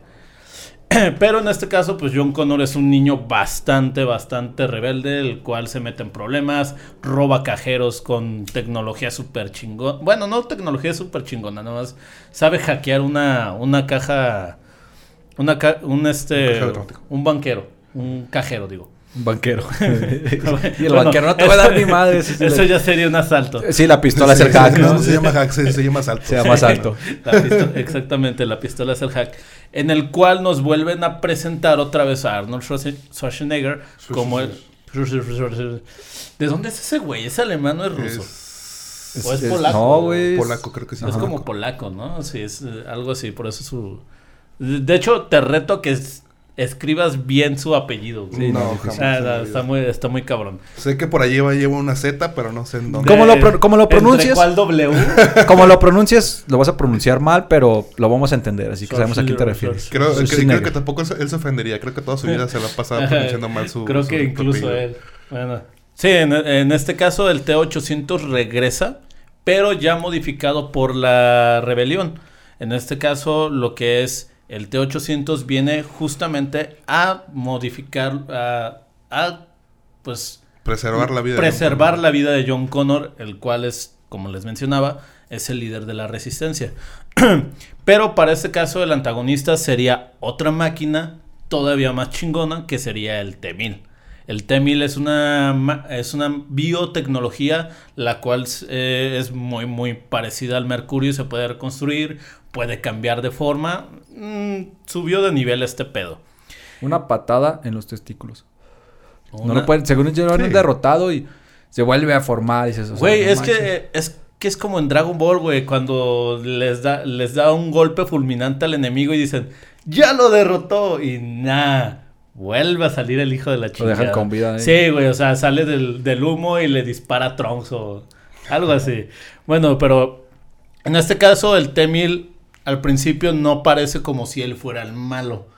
Eh, inicia la misma dinámica, Arnold Schwarzenegger sale desnudo, busca un cabrón para quitarle sus, ropas de biker, busca a John Connor y el chavo está en un centro comercial haciendo de sus dagas. Cuando pues, se atraviesa con el T-1000 y el T y el T-800 se empieza a agarrar a robo vergazos con el otro cabrón. Robó vergazos. Me gusta ese término. Bueno, en este caso, eh, el T-1000 para poder localizar a John Connor termina matando a su familia temporal y John, John llega a la conclusión que tiene que ir por su madre. Van por su madre al, al psiquiátrico, del cual eh, llega también el T-1000 y empiezan a hacer su desmadre. Se empieza a formar, se empieza a hacer todo este, toda esta aventura como un tema de familia, porque John se empieza a relacionar bastante con el T800, le empieza a enseñar frases como hasta la vista, baby. O eh, ¿cuál era la otra? La de I will back. Ah, no, I'll I will back. I'll back. I'll back. I'll be back. I'll be back. y Sarah Connor lo empieza a ver como, oye, este güey es un buen padre. Por eso te decía, por eso te decía que te, te tocaban ahí como superficialmente el tema del amor, el tema del, de este tipo de cosas así Ajá, más sea- sentimentales. pero pues enfocado a lo mismo. Era una a- familia chingona, güey. Su papá sabía manejar una minigón sin ningún Y- pedo. y estaba sola- mamadísimo. y estaba mamadísimo, güey. Sí, y, y el tema es lo mismo. O sea, el tema de, de los niños es esto: viajes en el tiempo. Funcionó la primera, la primera saga. La segunda funcionó de la misma manera. Creo que, creo que fue igual o, o quizá un poco más. Porque la gente ya sabía lo que iba a ver. Ya sabía qué esperar. Y Robo vergazos. robó vergazos. Y superó con creces el hecho del robot ese que, que- que- que se rehace y lo matan una vez y Sí, sigue pero vivo y lo vuelven a matar. guion, Ajá. Y por ejemplo, aquí la, el problema principal que se dejaron cosas en el pasado cuando el T800 era malvado, que en este caso quedó un brazo, del cual pues, toda la tecnología futura de Skynet, como ya lo mencionaba, Es a partir de este es a partir de esto. Entonces, otra paradoja en el tiempo. Otra paradoja Sí. que técnicamente si Skynet no, No hubiera, hubiera mandado al T800 no se hubiera autocreado y por ende tampoco hubieran mandado la resistencia de Kyle Reese y ahí empezamos. Volvemos a la empezamos. misma. La misma la- historia la- las malditas paradojas pero- del pero- tiempo. pero ¿no? bueno, o sea, esa es una historia de verdad chingona. Si también, si no han visto Terminator, como le dijimos hace rato, no, sé qué están haciendo con su vida. La verdad es que véanla, véanla hasta la 3. Ah, Creo que ahí hasta puede Sí, de- dos. este, sí, porque las demás y las nuevas, eh, no. Sí, vean hasta la 2, la 3 véanla por curiosidad, pero pues ya la Eh, 3, en la 3 está de más. En la 3 nada más porque sale la tema masita. Sí, pero ya Eh, está. sí, la pero ya. Güey, tiene el poder más vergas del mundo, güey. Puede hacerse crecer los pechos de la nada. no mames, inflación de, te- de pechos a voluntad, güey. Eso hasta sí, sí. Shakira lo quisiera, güey. Todo lo, yo lo quisiera, ¿sabes? O sea, inflación de culo. ¿Sabes cuánto no. ¿Sabes cuánto no conseguirías con unos pechos? Como en... Digo, no quiero, no quiero sonar misógino ni cabrón, pero digo, la verdad es que la- misógino, en, una, en una sociedad heteronormada, unos pechos cambian la jugada, entonces, Sí. pues cualquiera, cualquiera Bien, bien dice, bien dice el dicho, mueve más un par de tetas que, dos, que un chingo de carreta. Así es. Entonces, es, es- esta, Algo esta así. saga, eh, pues es- habla de robots, habla de, de viajes en el tiempo, Robo habla de, vergazos, de sí, robo dispara. vergazos, es- eh, balazos, muchos balazos y pues todo lo que los ñoños nos gusta. También por eso gustó tanto a, a- a la, a la comunidad La que... comunidad popular, ¿no? la comunidad- ajá, a- Ajá, en- general porque popular. no solamente por le gustan de los acción, ñoños, o sea. porque Ajá. le gusta a todos. Porque güey. hay mucha acción, porque son robots. A todos les gustan los robots. Aunque no seas ñoño, te- les gustan los robots, les gustan los... güey. putos- Robocop fue un boom también por eso, ¿sabes? El Pero hecho sí, de la, del Android, de la, la Robocop es tecnología. mucho menos popular que Terminator. Sí. Sí, sí, sí, sí, pero, pero también llamó la atención por eso, ¿sabes? Por el tema de los robots, la acción, las pistolas, los balazos. Entonces, todos estos elementos aunados a la ciencia ficción, a los viajes en el tiempo, pues hizo una combinación perfecta para que los niños nos arropáramos en esas películas. Exactamente. Para que las, las, que, las- las por ejemplo, hay una nuestras. cosa que yo siempre he visto de este tipo de sagas que, es- que en 80s, 90s llegaron a ser muy populares y las quieren seguir explotando y entregas siguientes, digamos la 3, la 4, la 5, la 6, llegan a arruinar esa esencia que tiene la película. Eso es prácticamente de ya no exploran algo más allá de lo que ya habían hecho Porque sí, precisamente por eso llegamos a esa parte en la que pues ya no ya no ya no es tanta ciencia ficción lo que está sucediendo en pantalla, ya es pura acción. Y no, no por el sentido de que no te pongan cosas científicas, sino porque ya la tecnología avanzó tanto Que estamos en ese que punto. estamos en ese punto de que esto que tú ya dices que no se puede hacer, oye, sí, sí, sí se puede hacer, se está haciendo, ¿no? Entonces ya solo son balazos. Ajá. o solo son balazos en, la realidad, ¿no? O ya no le inventan más a la trama, tratan de hacer... Sí, ya no- ll- llegamos a un punto de la tecnología eh, actual que ya es difícil imaginarse que hay más allá de la tecnología que tenemos ahora. Entonces, Eh, eh, también por eso las exactamente, O te, películas... o te basas en puntos que ya se, Que ya se han tocado. en miles de películas. Ajá. Por ejemplo, Terminator, que es el último que le quedaría por tratar a Terminator otra vez, viajas en el tiempo, pero, o sea, ya lo vimos en un chingo de películas. Eh, robot, robots malos, ya lo vimos en chingos de películas. De hecho, inclusive creo que en las últimas películas ya, ya trataban incluso con multiversos, güey. O sea, Sí, donde se sí, reiniciaba sí. toda la historia y decías, ah, cabrón, pero pues en esta parte, este, el T-800 no había estado en este tiempo como... Sí, por, por- por lo mismo, de que ya no tienen de qué agarras. Entonces, también hay que entender que este tipo de sagas tienen un principio y un final que sí o sí tienen que tener, porque ya no hay más allá. Y si lo sigues explotando, pues sí, vas a generar dinero, pero pues también ya el, nada más es necesario como para la- la- cubrir la inversión, una pequeña ganancia, pero ya la fanaticada ya no va a estar Ajá, ahí. Y Y, es que va- ma- y te- y terminas en el, como este, por ejemplo, en este tipo de, de sagas en las que... Ya no vimos la tercera. La, vi- Sí, bueno, la en vimos en la por... que, en la que mata- matas, matas el- el- al, al- al fandom entregándole cosas chafas, entregándole cosas que no sirven y el mismo fandom te dice, eh, ya no lo voy a ver. Y es que precisamente es la diferencia de un material que ya está escrito con anterioridad, como por ejemplo el, Cerdo- el Señor de los Anillos, que ya es una saga que hay partes donde todavía puedes ir Y que funcionó. Del canon, a- del canon, güey. Y Terminator es escrita por, pues, escritores de Hollywood, güey. Donde Sí. técnicamente dicen, a ver de dónde nos agarramos. Sí, porque ya no hay más que agarrar. O sea, porque ya se escribió una Ujú, parte. O sea, y ya... sí, es, y por- lo- es como por ejemplo, o sea, el Señor de los Anillos tiene, tu- tiene por ahí ciertos, ciertos, este, loop, no, perdón, este, agujeros temporales en donde no sabes qué pasó durante ciertos años, no sabes qué pasó con cierto personaje después de, de cierta acción. Entonces te puedes ayudar, que es por ejemplo lo que salió, lo que salió en este juego de Shadow, eh, Shadow Mordor. War, Shadow Mordor, Shadow War, eh, en, el, en el que te está hablando de que ¿Cómo se creó cómo el se, anillo? que- cómo se creó el anillo, te está diciendo toda esta madre, te, está, te, trata de ayudar en todo esto. Pero por ejemplo, lo que pasa con Terminator, Terminator no tienes una historia en donde... te- en De en dónde agarrarte. En donde digas, ah, pues aquí hay un agujero temporal. No, porque ese agujero temporal yo lo estoy creando. Ajá. El poder del guion. El poder. Eh, Sí, esa- eh, entonces- eh, lo mejor que Entonces ya... es el poder del guion. a, pues a grandes rasgos funcionó. Fue muy buena saga. Pero la alargaron de más. La alargaron Sí. un poquito más. Pero igual No la dejaron morir, joven. no la dejaron morir joven. Exactamente. En su momento lo hubieran dejado Como morir. Rambo. Lo hubieran dejado morir y hubiera funcionado. Pero que entonces... hubiera podido acabar en la primera película. O en la segunda también. Eh, Pero yo, bueno. yo pienso que la 2 de Rambo es la mejor. Pero bueno, para darle conclusión a Terminator, eh, pues sí, explotaron demasiado. Creo que debió morir antes. Pero fue una buena película. Sí. La o primera, sea, la 1 y la sí, 2 es- fueron no que- muy que buenas quitar- No hay películas. que quitarle mérito a las primeras Sí, no hay que películas. quitarle mérito. Nos dieron son- la acción suficiente. Y, y la imaginación suficiente, porque también en esos años, la Eh, tecnología, los robots, viajes del tiempo, y dices, wow, Fíjate que funciona. Una cosa que me encantaba de esas películas más viejas de entre los 80s, 90s, güey, eran los efectos técnicos, güey. Nada era CGI. Todo Sí. era animatrónicos, era maquillaje, todo se veía más real y te, y te daba esa sensación de, verga, sí. Sí está pasando, sí está puede pasando". pasar. Sí, sí, sí.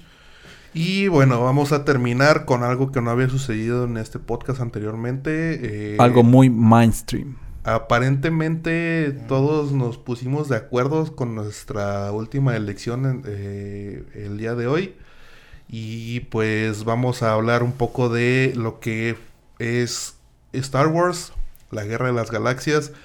Mi playera es de. Mira, Aquí. No sé si alcanza a ver, pero bueno, traigo una playera de Chewbacca. Adepto al tema.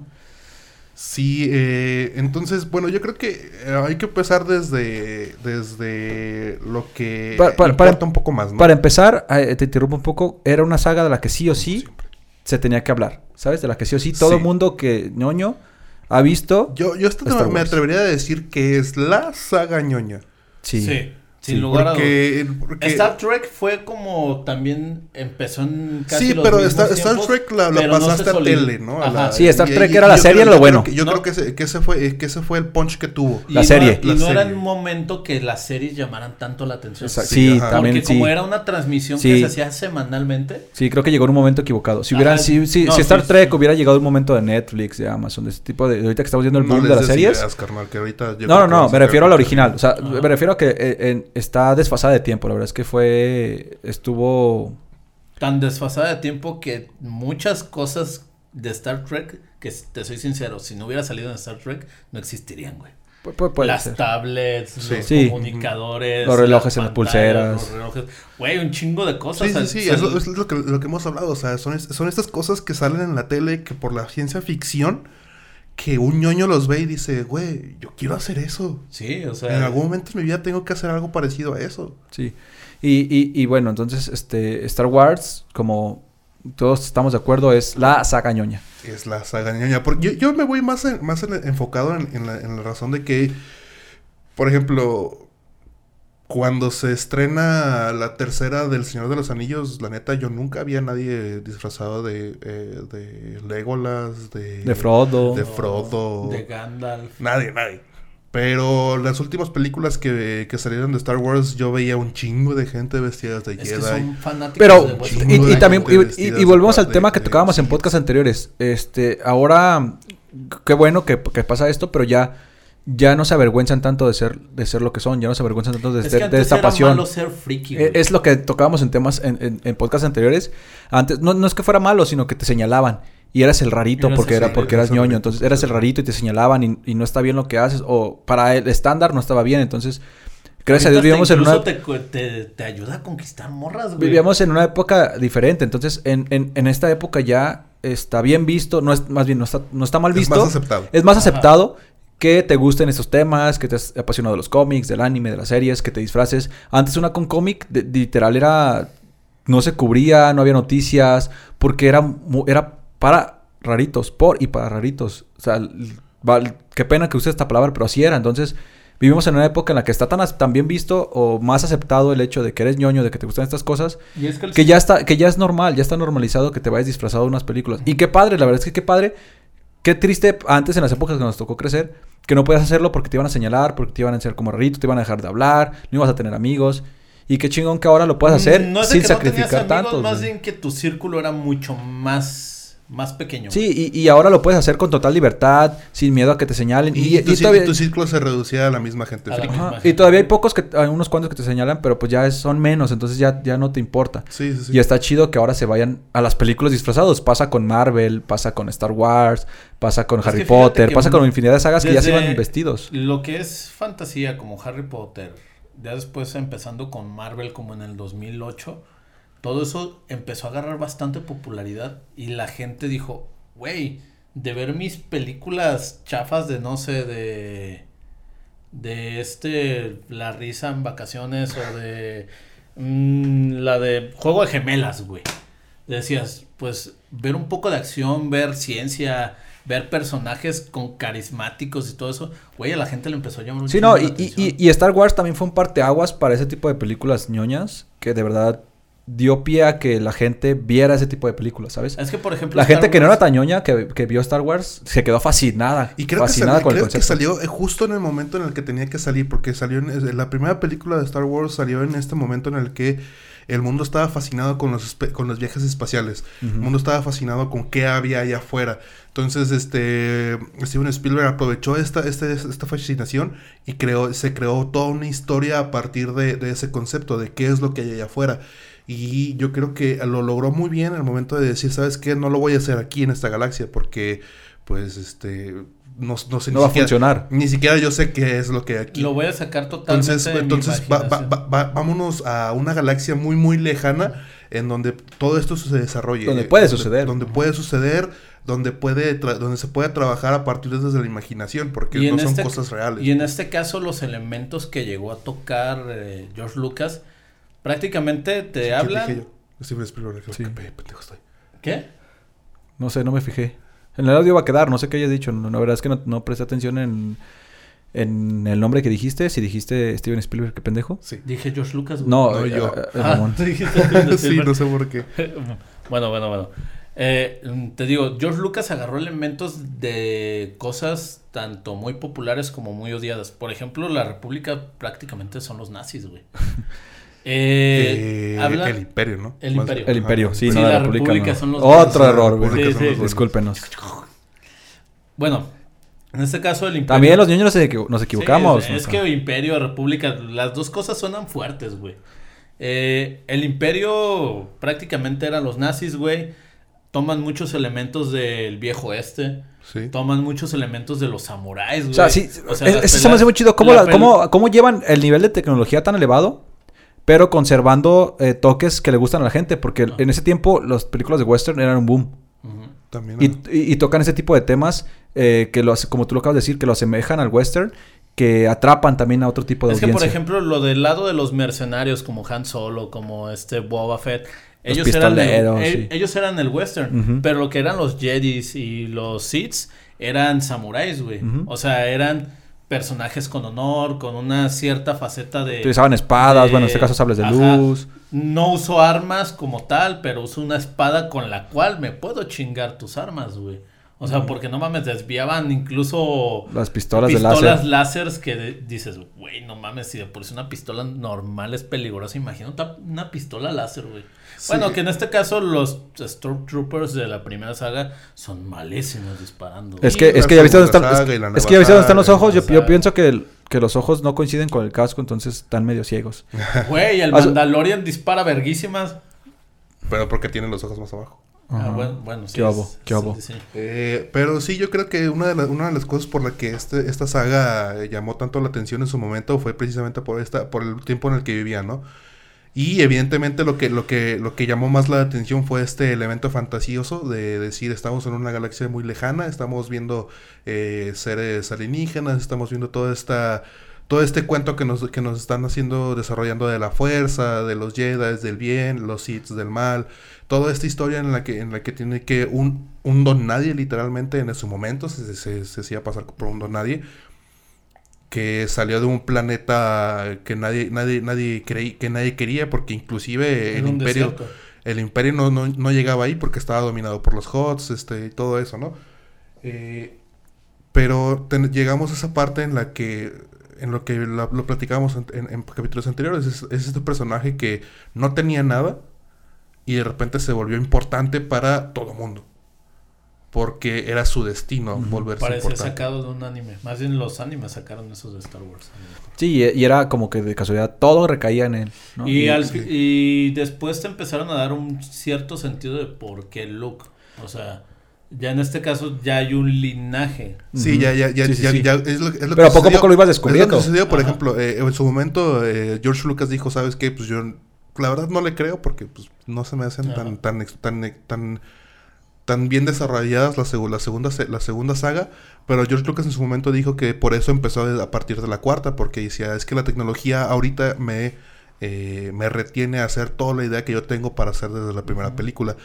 Y, la muy- segunda, la segunda secuela, la, perdón, la- las precuelas de, de, de Star Wars Sí fueron buenas, la verdad. mm, Ya, evidentemente esto es un debate en el que podemos estar horas y horas, pero la verdad es que a mí sí me gustaron y me gustaron desde el punto en el que te dan el background story de todos, ¿no?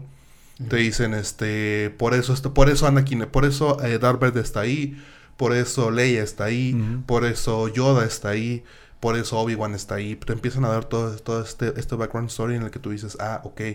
Todo Todas tiene un. Todas esas preguntas que yo tenía de, de- de- De de la saga anterior, ya. Sí, sí, Pues sí. de hecho, a mí, eh, mi generación fue la que empezó con la amenaza fantasma, güey. Yo tenía, no sé, unos 7, 8 años. Y yo cuando veía la amenaza fantasma, güey, veía a Darth Maul y decía, vergas, güey. El mejor sitio. O sea, es el mejor, es el mejor, la mejor batalla que yo he visto, güey. sí, sí, sí. Porque las batallas de la, la de la trilogía original eran lentas, güey. Sí, eran lentas y no había tantas. Y yo creo que es lo que, lo que, lo que, la- lo que le ayudó a la segunda, a la segunda saga, que era pura acción, era, era batalla tras Era batalla, tras batalla. Y en la, en la primera saga era, era desarroll- desarrollarte la historia, ¿no? Y, y empe- y empezar a trabajar desde esa parte. Eh, pero a fin de cuentas yo creo que toda esta situación eh, deriva en, en la idea de que estás trabajando con con esta idea de fantasiosa de De- qué es lo que hay allá afuera y qué tan diferente puede ser lo que hacemos nosotros y qué, qué tan diferente puede ser lo que hay aquí. Siento que todo ese, toda esta, esta trama sí es un poco pesada, la verdad. No la, no la recomiendo ver en un fin de semana porque evidentemente se van a terminar hartando. Sí, no, y aparte eh, eh, hay mucha diferencia entre la saga original, la precuela y actualmente la saga actual. güey. A mí no me gustó, no sé tú. ¿A ti te gustó o no te gustó? No me gustó. Eh, no, en lo personal no. O sea, es cierto que eh, se sacaron muchas cosas de la manga, Pero eh, yo que he leído ciertos cómics de, de Star Wars, te explican que el entrenamiento de un Jedi es de años, güey. Sí. O sea, años. O sea, Y- sí, sí, por, por eso, por eso precisamente dicen que tienen que agarrar a los padawans desde chiquitos porque eh, tienes, primero tienes que entrenarlos para sentir la fuerza, después tienes que entrenarlos para que puedan manipular la fuerza y después tienes que entrenarlos en el uso de, de los, eh, de los sables, ¿no? Y a, y a partir de, de ahí todavía son muchísimos más años Por- para convertirte en Porque caballero. incluso Luke, a pesar de ser hijo de Anakin, o sea, no era un prodigio, güey, para, No. para la fuerza. No, o sea, él nunca terminó su entrenamiento Jedi. No, no, no.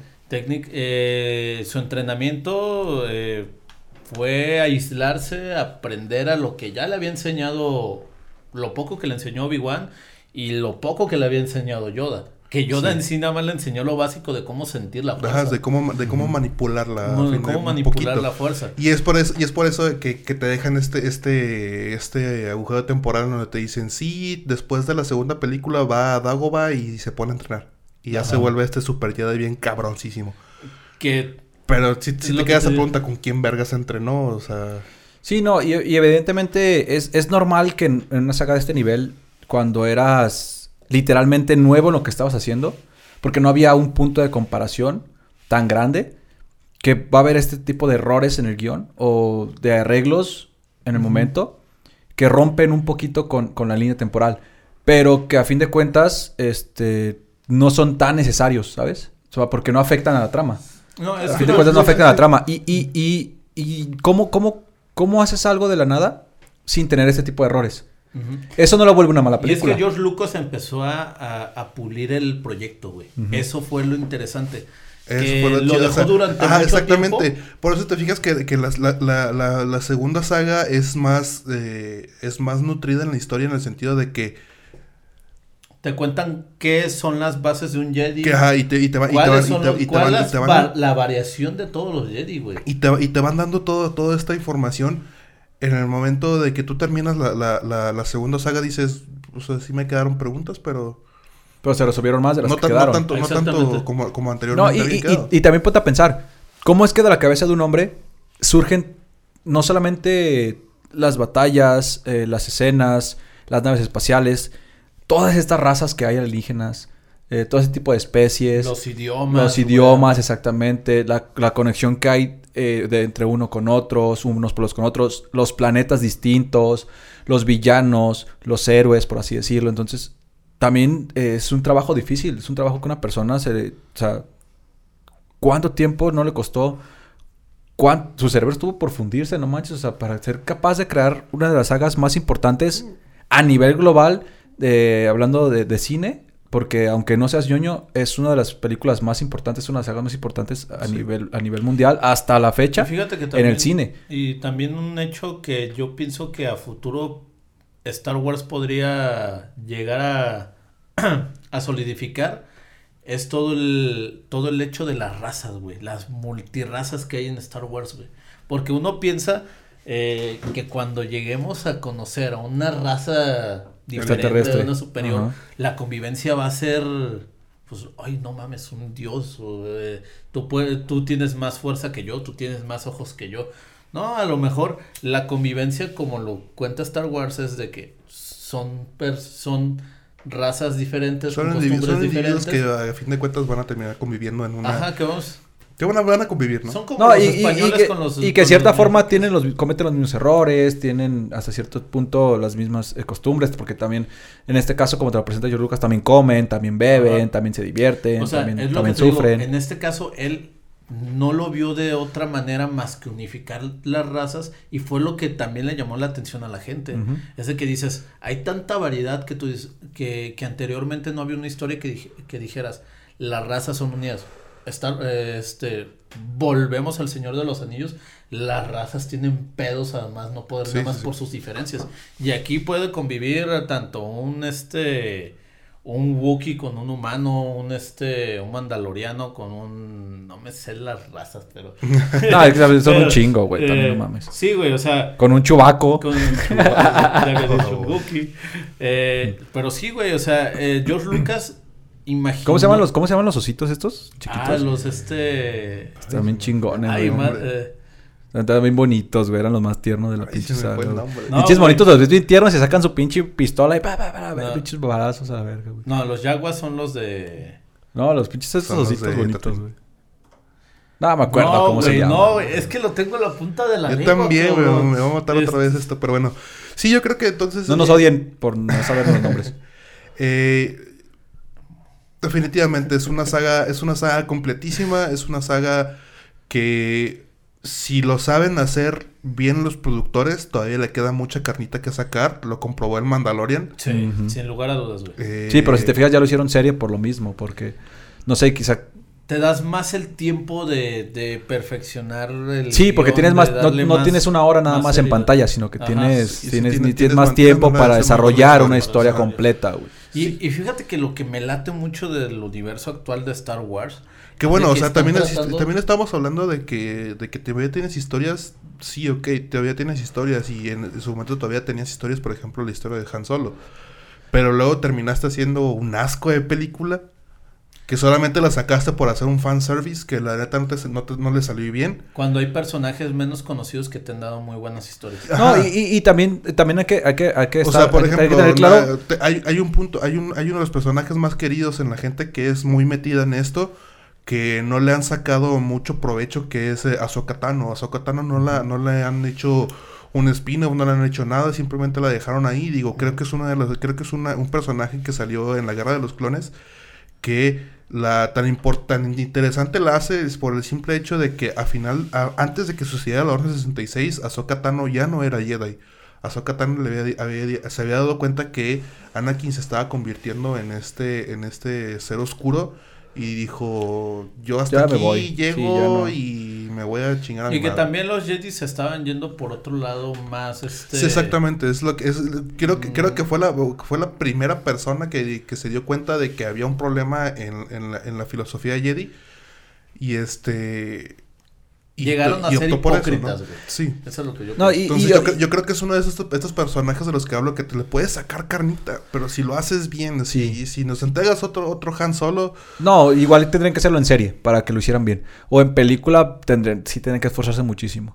Y, y el problema de, de- de Star Wars también es este, que para entender el universo completo de Star Wars no solo es ver las películas que ya, que ya existen, también es leer los, los, los cómics, cómics, también es ver las películas animadas, bueno, las series animadas, entonces leer los libros, entonces es como si es, si es un poquito complicado porque es una saga grandísima. Es un universo muy grande, pero actualmente lo están uniendo todo, güey. Sí, pero es que si tú ves las películas nada más, la gente que no es tan fanática de Star Wars se va a aburrir y más porque las, no, no las ven en el orden como deben de, como deben de ser. Es que, por ejemplo, ahorita que Porque no- estamos- nosotros las vimos en el orden como iban saliendo. Ah, no, sí. pero si también ya te ves su maratón en el orden, en la cronología Pero correcta, pero te cambia los- totalmente la lo perspectiva. están lanzando en, en una cronología diferente. O sea, por ejemplo, la guerra de los clones.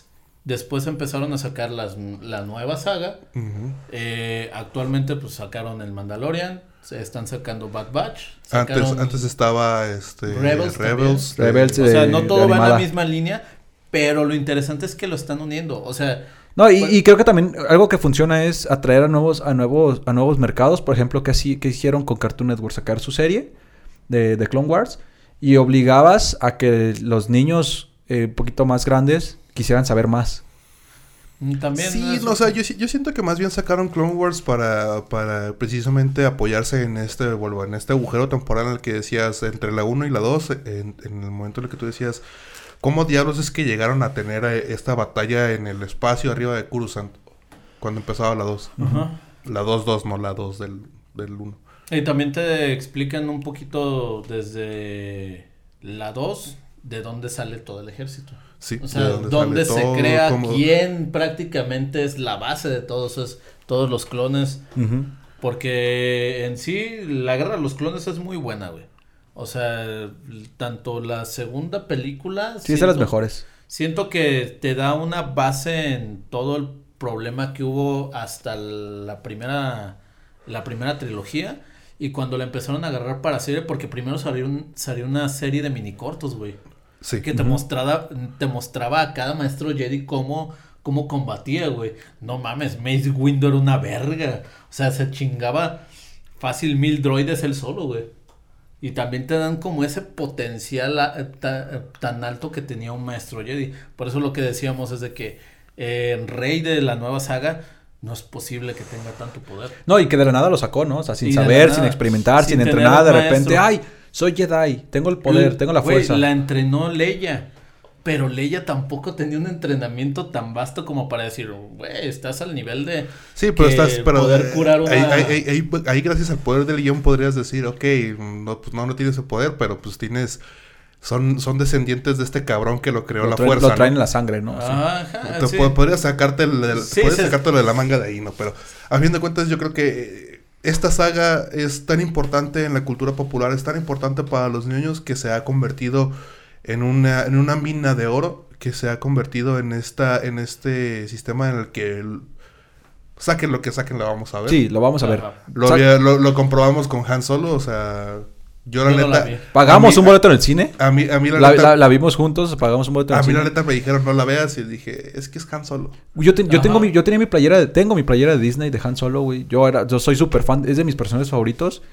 Y el ver que hayan hecho, no, no que lo hayan matado, sino que hayan hecho una película tan Me- Nah, Güey, a mí que lo mataran, no, güey. La neta, yo yo Independientemente que de es eso, el igual- error más grande, güey. Igual volvemos, tiene, todo tiene su principio y su final. En algún momento iba a morir, lo sabíamos.